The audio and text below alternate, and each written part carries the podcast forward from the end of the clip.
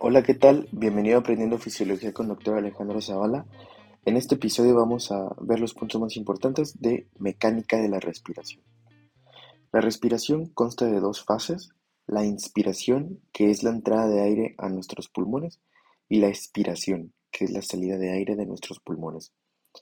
Hablando primero de la inspiración, este es un proceso activo, ya que tenemos una activación del nervio frénico el cual surge de los niveles medulares C3, C4, C5, es el nervio frénico, inerva al músculo diafragma y este músculo es importante para la inspiración. Entonces decimos que la inspiración es un proceso activo. Por otra parte, la expiración, el cual es la salida de aire de nuestros pulmones, decimos que es un proceso inactivo o es un proceso pasivo ya que no hay una actividad del nervio frénico. De hecho, el que se haya inactivado el nervio frénico es lo que permite que el diafragma se relaje y consecuentemente se lleve a la expiración. Si comparamos a las dos, la expiración dura más tiempo que la inspiración en una respiración normal. Tenemos que hablar también de los músculos respiratorios. Tenemos dos tipos de músculos, los inspiratorios y los expiratorios. Empezando con los músculos inspiratorios, están conformados principalmente por el diafragma y los intercostales externos. Estos son unos músculos que al contraerse incrementan el diámetro de la caja torácica, permiten una expansión de la pared torácica o caja torácica. Por ejemplo, el diafragma, cuando él se contrae, lo hace de una manera que se desplaza hacia lo inferior, pero esto hace que se expanda la caja torácica. Por otra parte, los intercostales externos, debido a su origen e inserción anatómica, cuando ellos se contraen, lo que hacen es alar la caja torácica en un sentido anterior y superior. Entonces ayudan a aumentar el diámetro de la caja torácica. Esto va a permitir que la caja se expanda y que el aire pueda entrar. Tenemos también músculos accesorios de la inspiración. Estos son músculos que ayudan a inspirar, pero solo cuando hay situaciones necesarias, por ejemplo, cuando se está en ejercicio o cuando hay enfermedades pulmonares que están demandando una mayor utilización de la respiración. De estos músculos accesorios inspiratorios tenemos al esternocleidomastoideo, los escalenos y los músculos pectorales. Ellos ayudarán a la inspiración solamente en estas situaciones. Por otra parte, en cuanto a los músculos expiratorios, tenemos principalmente a los intercostales internos. Debido a su origen e inserción, estos músculos cuando se contraen desplazan la caja torácica hacia lo inferior, así que disminuyen el diámetro de nuestra caja torácica, permitiendo que se haga pequeña nuestra caja torácica y el aire pueda salir. También tenemos músculos accesorios expiratorios.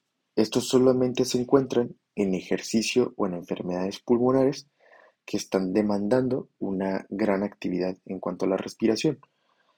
Y entre estos músculos accesorios expiratorios tenemos al músculo recto anterior del abdomen y a los oblicuos abdominales. Ellos, debido a su origen e inserción anatómica, cuando se contraen, hacen que la caja torácica se desplace hacia lo inferior y disminuya el diámetro como tal.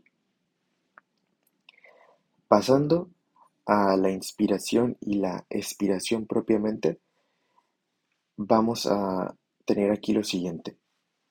En la inspiración tenemos que se activa el nervio frénico, se inerva el músculo diafragma y este cuando se contrae lo hace de manera inferior, en dirigirse hacia lo inferior. Entonces el diámetro de la caja torácica aumenta. Esto disminuye la presión intratorácica ya que las estructuras adentro del tórax ya no están tan apretadas, por el hecho de haber una expansión de la caja torácica. Entonces, al disminuir la presión en el parénquima pulmonar, en los alveolos, en las estructuras pulmonares, esto permite que el aire del ambiente se pueda introducir a nuestros pulmones, ya que recordemos que el aire se mueve de donde hay una mayor presión hacia donde hay una menor presión. Entonces, como al expandirse la caja torácica, las presiones pulmonares disminuyeron, por eso el aire tiende a introducirse en nuestro pulmón. Por otra parte, la expiración es un proceso inactivo o es un proceso pasivo, ya que hay una inactivación del nervio frénico. Tenemos entonces que el diafragma se relaja, pero cuando éste se relaja, lo hace a manera de irse en sentido superior y se forma la típica cúpula diafragmática y esto disminuye el diámetro de la caja torácica.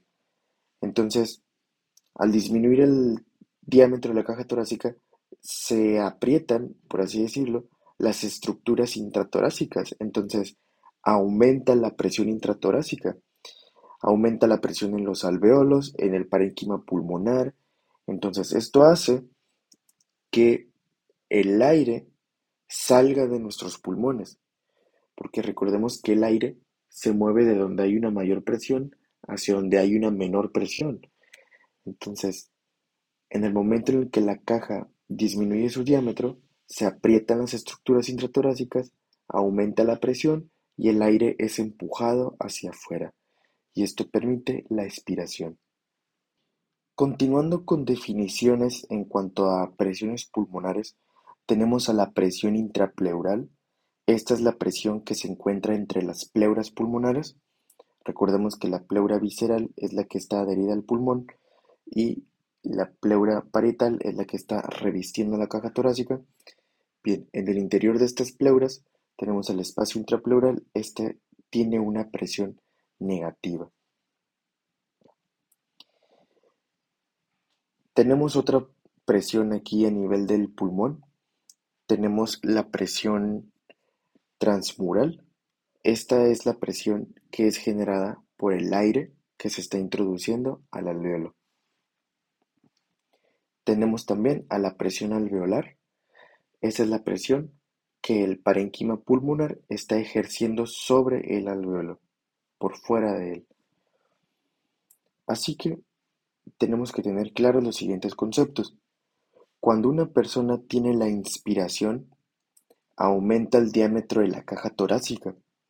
Entonces esto hace que disminuya la presión intrapleural y que también disminuya la presión alveolar.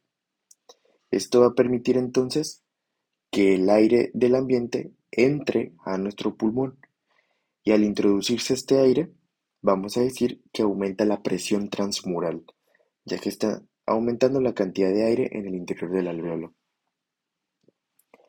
Por otra parte, cuando tenemos la expiración, hay una disminución en el diámetro de la caja torácica. Esto aprieta las estructuras, entonces Aumenta la presión intrapleural y también aumenta la presión alveolar. Esto va a hacer entonces que el aire se salga de nuestros pulmones. Entonces la presión transmural va a disminuir, ya que hay menos aire en el interior del alveolo. Así que tenemos que tener bien claro que las presiones negativas o presiones disminuidas son las presiones que expanden al pulmón. Por otra parte, las presiones que son positivas o presiones aumentadas colapsan al pulmón. Y con esto terminamos lo más importante de la mecánica de la respiración. Nos vemos en el próximo episodio.